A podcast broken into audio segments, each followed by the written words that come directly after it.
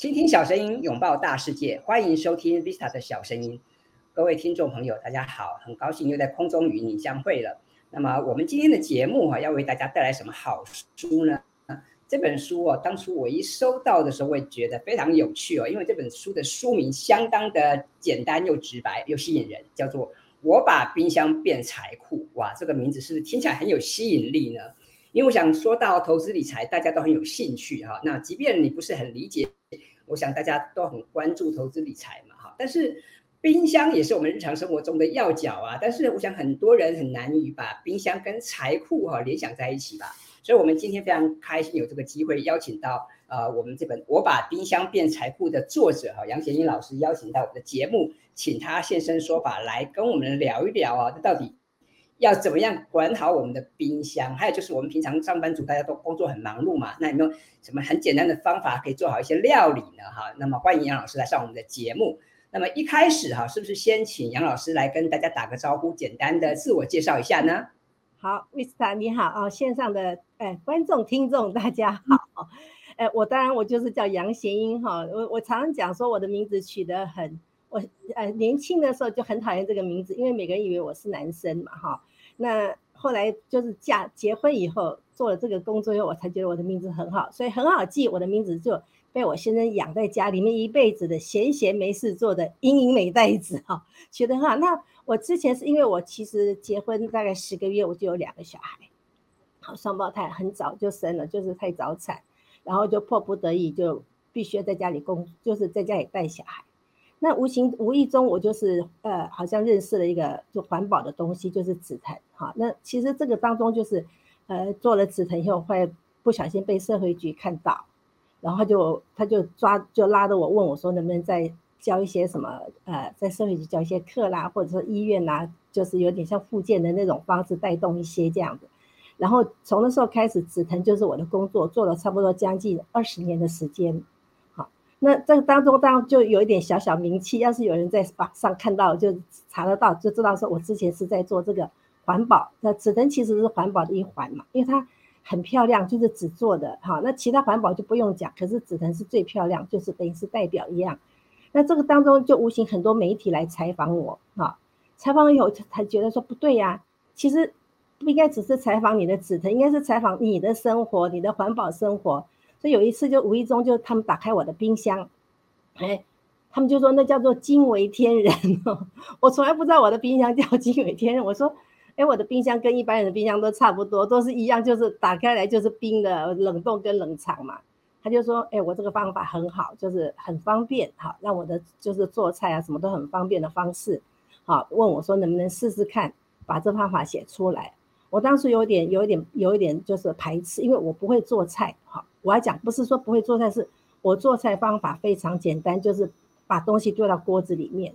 可是因为我为什么做，是因为我的妈妈，我的妈妈还有我的婆婆，我同时要照顾。那两个人的饮食完全状况是不一样的。那我妈妈慢慢慢就是年纪大以后，她变得有点退化，好，退化以后你就晓得，退化的老人家就是时间一到八点钟，她一定坐在餐桌，一定要吃饭；十二点一到一定要吃饭；五点一到一定要吃，八点要睡觉。它是非常规律的那种那种时钟概念的，所以我必须要同时应付我的婆婆，还有我的妈妈，还有我的小孩，还有我们家的先生什么的话，我就必须有没有？我就必须要做这些就是处理，所以无形中就慢慢慢慢就变成好像像现在大家讲说啊食材管理的一个一个老师这样子。那其实是因为家里面需要。那我要先讲，我不是很会炒菜，所以我很怕人家找我上料理的节目。可是我对食材的管理就非常的强哦，对。好，谢谢杨老师的这个分享哈。我想的确啊，就是我们今天要为大家介绍这本书是非常特别的，因为这本书的书名叫做《我把冰箱变财库》。我想这本书的书名里面短短就有两个关键字哈，第一个是冰箱，第二个是财库。我想看到这两个字，大家眼睛都会为之一亮。那么说到有关于啊这个饮食啊的的一些书籍啊，当然坊间也非常多，但是我想我们一般在书店看到很多这类的书啊，大大多都是食谱嘛哈。那刚刚杨老师也提到，就是说，其实呃，坊间食谱很多。那这本书的重点显然也不是在食谱上面，但是呃，冰箱这个议题可能跟跟我们日常人的生活是更有紧密的关联哈。所以接下来想请教老师一下，那当初为什么你会想写这本书呢？那你这本书跟坊间其他的书啊，有什么比较大的不同吗？对，我刚开始一讲，也就先声明说我不会炒菜，好，不是不会炒菜，是不会像那种大厨的方式料理菜。那我一直都不敢写这个，每次要写这食谱或不写跟食材有关的、冰箱有关的，我都会很怕，怕人家以为我是大厨。那会写这本书是因为我很，我常常会在一些社会，就是社福的单位去上课，那常常会碰到很多学员问我说，他拼命的省钱，比方说他这个也抠，那也抠，省吃俭用，这个不敢吃，那不敢吃，他为什么还省不到钱？那我们就说，那你把你的那个一个月的花费，呃，你到底钱花到哪边规划，那个写给我们看，就发现他在吃上面，他其实花蛮多的钱。可是不见得是吃到像我那种我那种等级，我觉得我那个等级是非常新鲜的、非常健康的等级的，好，然后蛮多的是外食。我不是我要先讲，我不是讲外食不好哈，只是说我我会觉得减少外食会等于是省钱嘛。然后我就随便教他一个，比方说他可能他可能喜欢呃呃吃肉的话，那我就跟他说，那你就肉要怎么处理哈？然后他可能喜欢喝汤，我就说那你汤要怎么处理这样。然后我们第二个月再回来上课的时候，发现到什么？发现到有一次有一个学生跟我讲说，他那个月省了将近一万块，我整个傻眼，因为我我整个食材费，我一个月的食材费、伙食费我都不到一万，他怎么可以省一万？那表示说他平常会花更多。那更有就是说，有一些对健康有需要管理的哈，我们这样讲就是说，有些可能生病了，他会来问我，他说你都怎么吃？好，我想大家有看我的 FB 那个杨贤英快乐省钱生活，你就知道我其实吃的都很简单哈，料理起来都很简单。他就问我怎么吃，我想说，呃，你不应该问我，应该是问营养师或医生说你要怎么吃嘛，对不对？他不是，我知道怎么吃，可是我没办法，因为我做不出来啊。我想说这么简单，因为我只是丢锅里的方法，后来我就去他家教他。那更有一些就是我以前的朋友，他非常看不起我，因为他认为我是那种料理白痴。他就他就是认为说我只会把食材丢锅里面。他快回头来来我家，很认真的问我说：“你都怎么煮？”诶，我想说，你你你你不是很会煮吗？哈，可是他就是想要学我这种方法，因为他觉得是简单的。后来我才发现说，原来我给的不是，就是我我提供的不是给他鱼，我是等于是像给他钓竿一样的方式，我教他怎么钓鱼。才发现说，其实。呃，料理这种东西其实就是像大厨一样，你看大厨一到厨房去，三分钟就出一道菜，为什么？因为有事前的那些二厨在做嘛。所以华夏说，其实备菜很重要。好，新鲜的菜你怎么样都可以做料理，可以省到钱，因为我们用的是新鲜的食材嘛，哈。所以这种方法，他就让我说，哎，干脆我就，呃，因为营养师也希望我说，我把这个方法写出来，好，就是教大家说你怎么样用到最健康的食材，然后现在最重要是要讲。最简单的方法就是你从冰箱拿出来啊，到瓦斯炉上面到上菜十五分钟的时间。所以我想说这个方法应该跟那个料理无关哈，可是要讲给就是等于是跟那个备菜二厨有关，就是给他一个钓竿的方式，他随时要做什么菜，我才会想说，哎，这种简单的方法又可以省到钱，又可以帮到就让身体健康的人哈，又可以帮到很多事情，我才想说啊，干脆把这本书写出来这样子，嗯。好，谢谢杨老师。哇，刚刚听了杨老师的分享，我自己都觉得怦然心动，我都觉得想要试试看哈。那我们今天非常开心有这个机会邀请食材保存研究家杨贤英老师来上我们的节目。我们今天的节目要跟大家分享的好书是这本《我把冰箱变财库》哦。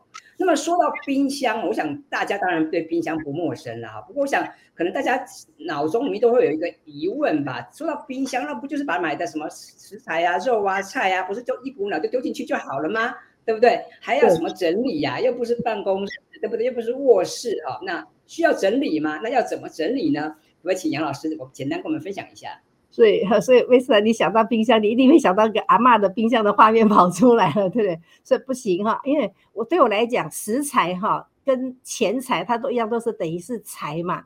那我要讲说，假如说今天哈，我我我我理财，那食材也是要理，一样的道理。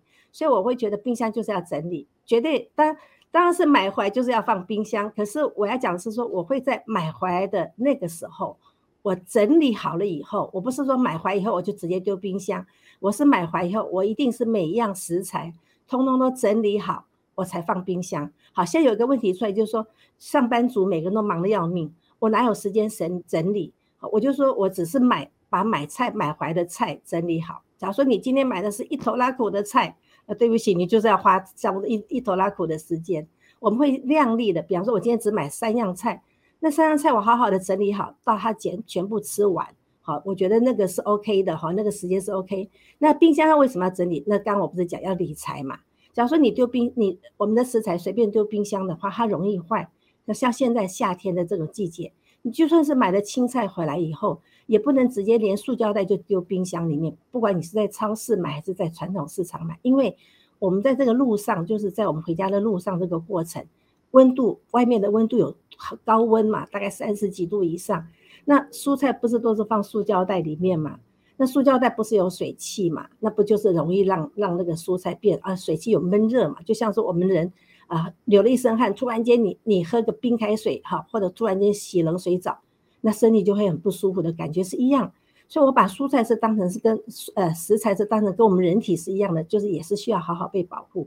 所以哈，第一个要把买回来的食材嘛先处理好，再放冰箱。那第二个为什么要整理冰箱？我们冰箱是最主要是要让我们吃的嘛，那提供我们吃的呃食物的一个一个一个仓库一样嘛。你只要没有好好整理，那我们的食物在仓库里面不是很容易坏。那吃了坏的东西的话，不是对身体有害处。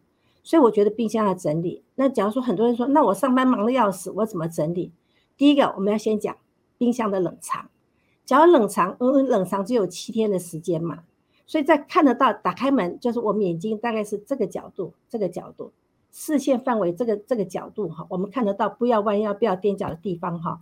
我们放的是这个礼拜一定会坏掉的食材，比方说你买的可能是卤味啦，你可能买的呃你做的剩菜，那要放那里。那假如说是比较看不到，可能有些是比较高要踮脚，有些是比较矮一点的，要蹲下来的，那就可以放什么，像什么我们的味噌啦，像我们的那个什么炸酱啦、豆瓣酱之类的东西。好，你这种摆放法你会了以后，那起最起码这个礼拜会坏的食材你把它把握到。那第二个是冷冻库，冷冻库你只要把握到，就我看不到的话不好拿，那就用盒子去装它，或者是一格一格的去分放它，至少。要让我们的食材好好的被保护到。有些人就问我说：“老师，那我冰箱已经满满的，像阿嬷的冰箱，会不会这疑虑？会，那怎么办？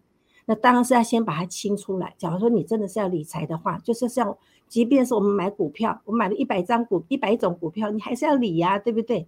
你一定要理出来，把坏掉的，有些已经过期了。我我曾经在帮人家整理阿嬷的冰箱哈，发现到十年前的粽子还在冰箱冷冻库。好，所以把不能吃的先拿来丢掉，然后第二个是整理什么？整理我们现在想吃的。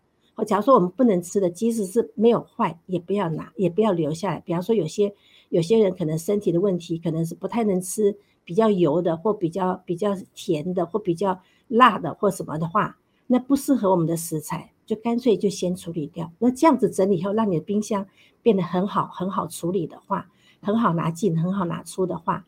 那这样冰箱才会变财库，所以我才会觉得说要整理冰箱，因为对身体也是有帮助的。嗯，好，谢谢杨老师哈。我想我们上了一课哈，因为以后就是不能直接把买回来的东西直接一股脑丢在冰箱，我们可能还是要先分门别类哈，然后甚至用一些盒子来装。那我看书上也有介绍的一些管理的方法，比方说那个长形的叶菜类啊，要怎么样保存啊，老师都有教我们。我觉得这都是蛮好，大家可以按图索骥哈。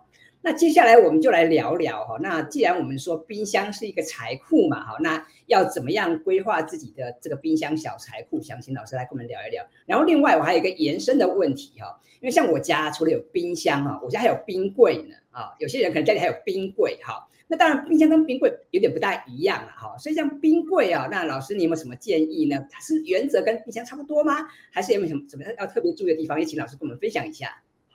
我要先讲哈，你如何把冰箱变成自己的小财库？不要想太多，它没有那么深奥。呃，第一个我不会理财，我不会买股票，所以我没办法讲说哇那个要怎么怎么没有，就是你要一个概念。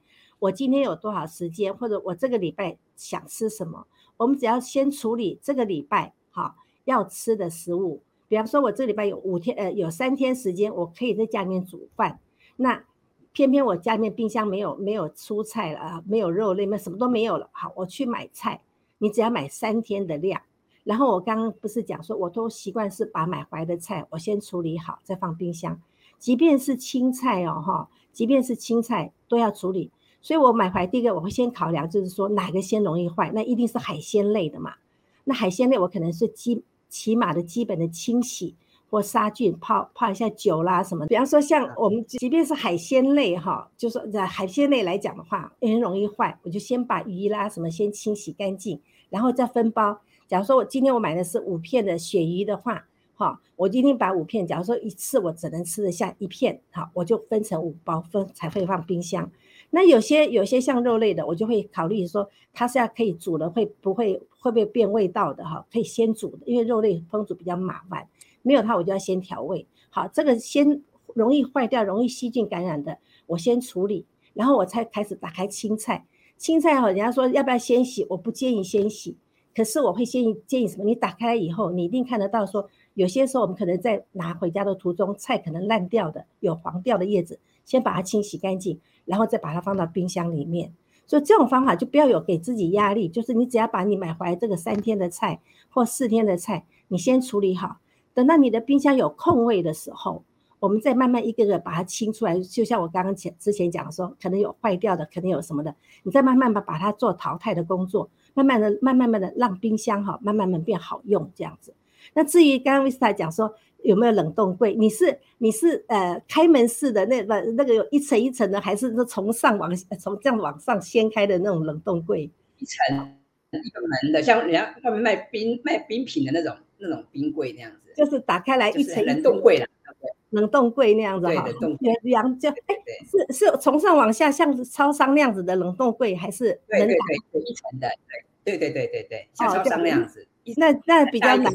比较那比较难难保存，因为那个是那个是比较深的冷冻柜的话，我是建议你用盒子，干脆你就把所有的食材可以的话全部拿出来，你看一下你的食材最大的量。有些人是买一整块肉没有处理，就整个丢进去。那因为我们不建议说退了冰再再放回去嘛，所以你就干脆去准备盒子、箱子、纸箱子也可以。我会建议说，假假如说买得到塑胶的话，一格一格的哈，先把它隔好。好，就是把那个你的冷冻柜分隔，然后你就只要分它是肉类还是海鲜类，还是什么像包子什么什么类，你一定要先做分类，然后以后是从上往下一直拿，这样就可以了哈。那有些是开门的，就是门一打开来是那一像我们的一般冰箱那一层一层的话，那一定就是要分，比方说肉类跟海鲜类，它要放下面，然后上面是慢慢慢慢就放一些比较不会，最下面是比较会有味道，会有细菌感感染的。好，然后在上面慢慢就是可能像冰品啊，或者是糕点类的，一定要这样分层分类。那最主要就是说，你一定要记得，再再放进去的时候，我会希望大家是分包。为什么？因为你只要太大包，你煮起来还会有剩菜的疑虑嘛，然后就很难煮嘛，然后还要退冰。所以我刚开一开始就是说要买回来就要先处理，就是说再放进去的时候，你一定要依照你每一餐哦，你会吃得完的分量去做小包装的分那个分包。放进去的话，你下次拿出来才会像我那样，从冰箱拿出来就直接下锅。那还有第二点就是说，要把食材打成薄薄的、扁扁的，尽量把它铺得扁扁的，这样退冰速度快，甚至于回到家没有时间退冰，也可以直接下锅的程度。先慢慢的，不要给自己压力，先从自己买回来的菜开始整理，这样子会把冰箱哈，就是小财库才慢慢慢的累积起来。好，谢谢杨老师给我们很多精彩又实用的点子哈。像我家的确也都是用盒子啊、箱子来装了哈。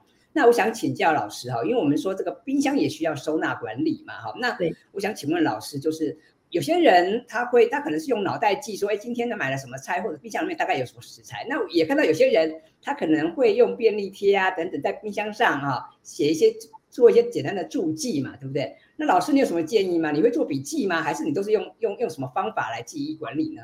对我，我觉得用脑很累，是因为我们要记很多事情。比方说，我要记 Vista 的生日了，我要记谁的什么的，那很多很多小事情要记。我们的脑袋容量不要记这么麻烦。那你说便利贴，那便利贴适合呢非常勤快的人。比方说，你拿进来多少，拿出去多少，你要一个个删，一个个减的话，那才可以。可是我来讲的话，我觉得这两个方向都不适合我，即便是我这个达人，我都觉得不适合，所以干脆就用标签的方法。啊，就我我会建议大家就是问一下，水果店不是有我们有时候到那个大型的那种水果店，它不是结账以后，它会在塑胶袋不是贴一个贴一个那个塑那个胶带，有没有表示已经结账过的那个胶带哈？那胶带很适合在冷冷冻，所以哈，放进去之前，你先写清楚一下这是什么，最好是还有分量。比方说这个是呃呃鸡肉呃炒牛肉来讲哈，这个是肉片，然后两人份，把它写上去，好，然后就就这样的方法就集中。比方说这个是肉类，我就放到肉类这方向。所以下次不用你烦恼，你只要拿出来哦，我们家还有两人份的，还有几人份的那个什么什么东西，好，直接拿出来就可以直接烹煮。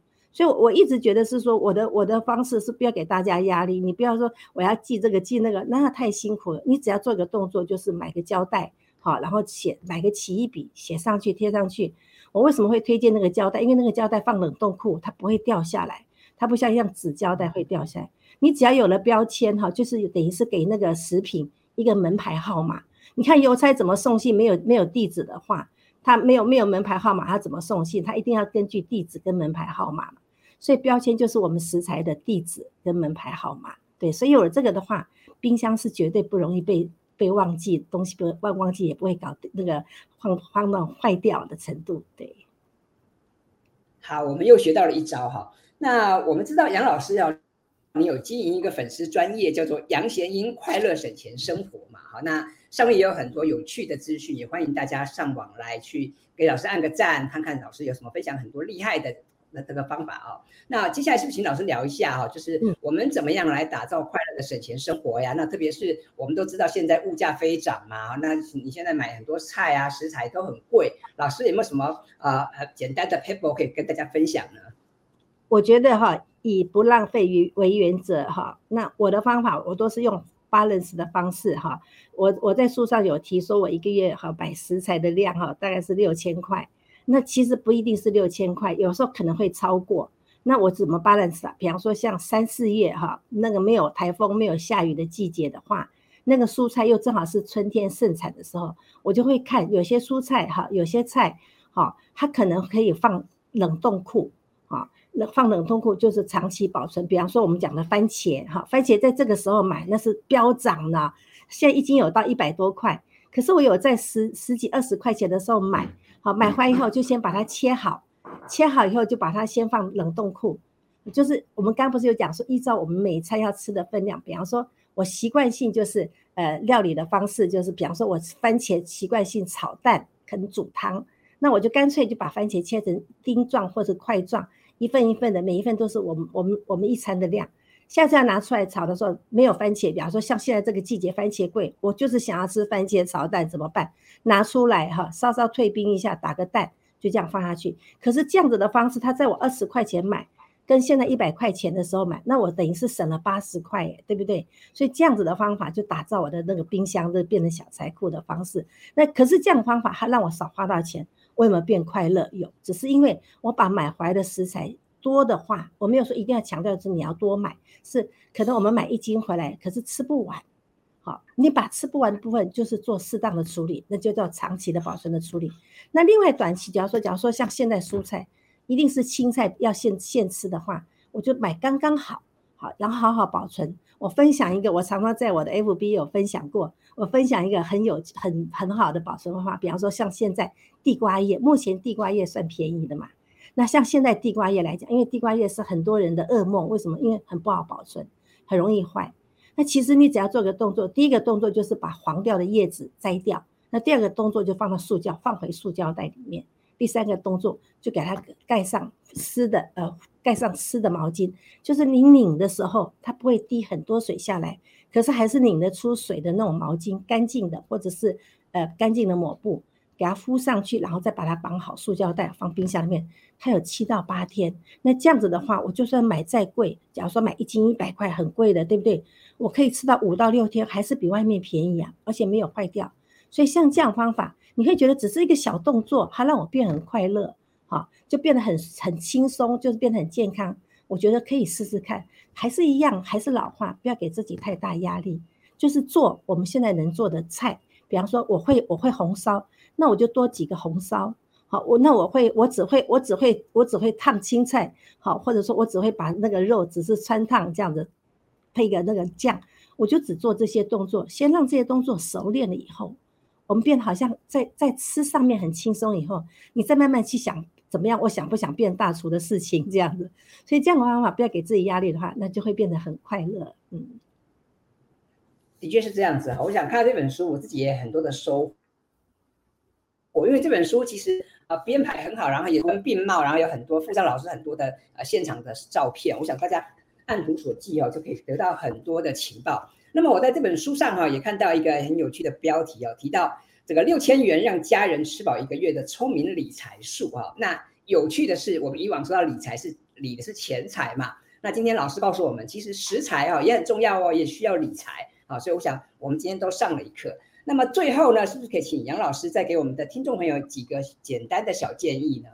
嗯，我还是讲那句话哈，就是。把，假如说把自己的先把自己 schedule 规划好，比方说这个礼拜我有三天时间可以在家里吃，尽量想办法在假日的时候先安排那三天可以吃的食材，好，不要太烦恼，就是只买刚刚好的食材。那第二个就是说，只要做自己会做的料理，比方说我刚刚不是讲我会煎蛋，我就只会炒蛋，那没关系，那就把炒炒蛋的方式，比方说可能是葱花炒蛋，可能是番茄炒蛋，可能是蛋炒饭，都可以拿来发挥一下。好，就是用最简单的方式让自己吃的健康哈，然后吃的省钱。因为我要讲，自己煮、自己炒哈，自己做是原食材，又没有房租的压力，又没有人事的那种管销的压力，那吃的又是健康，所以我觉得先朝这个方向先去做，好，让自己的生活变得比较轻松的方法，先从吃让自己变健康省钱比较重要一点。对，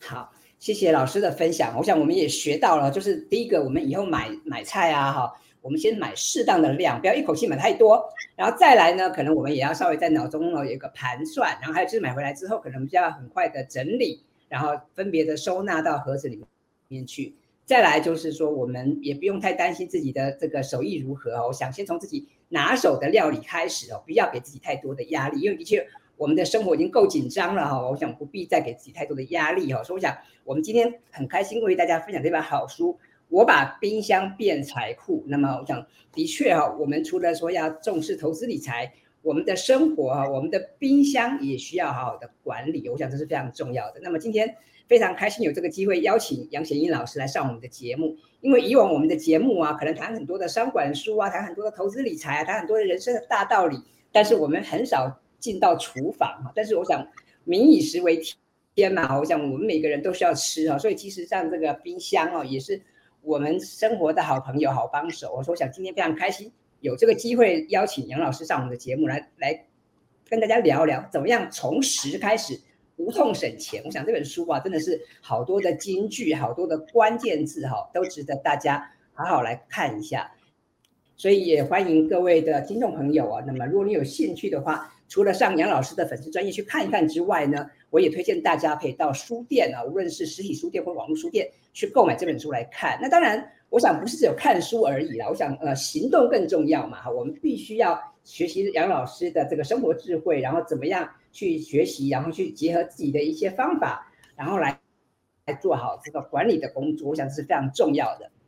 那么，如果各位朋友你也很喜欢我们今天教的好书，或者是很喜欢今天的访谈，那么也欢迎各位朋友到 Apple Podcast 帮我们的 Vista 的小声音打五颗星，并且分享给你的好朋友。因为我们都知道，好书啊不应该让它寂寞，我们都应该让好书、好的知识传给更多的朋友。那么，希望大家会喜欢。好的，那我们的节目就到这边进入尾声了。再次感谢杨老师，那也期待很快可以看到。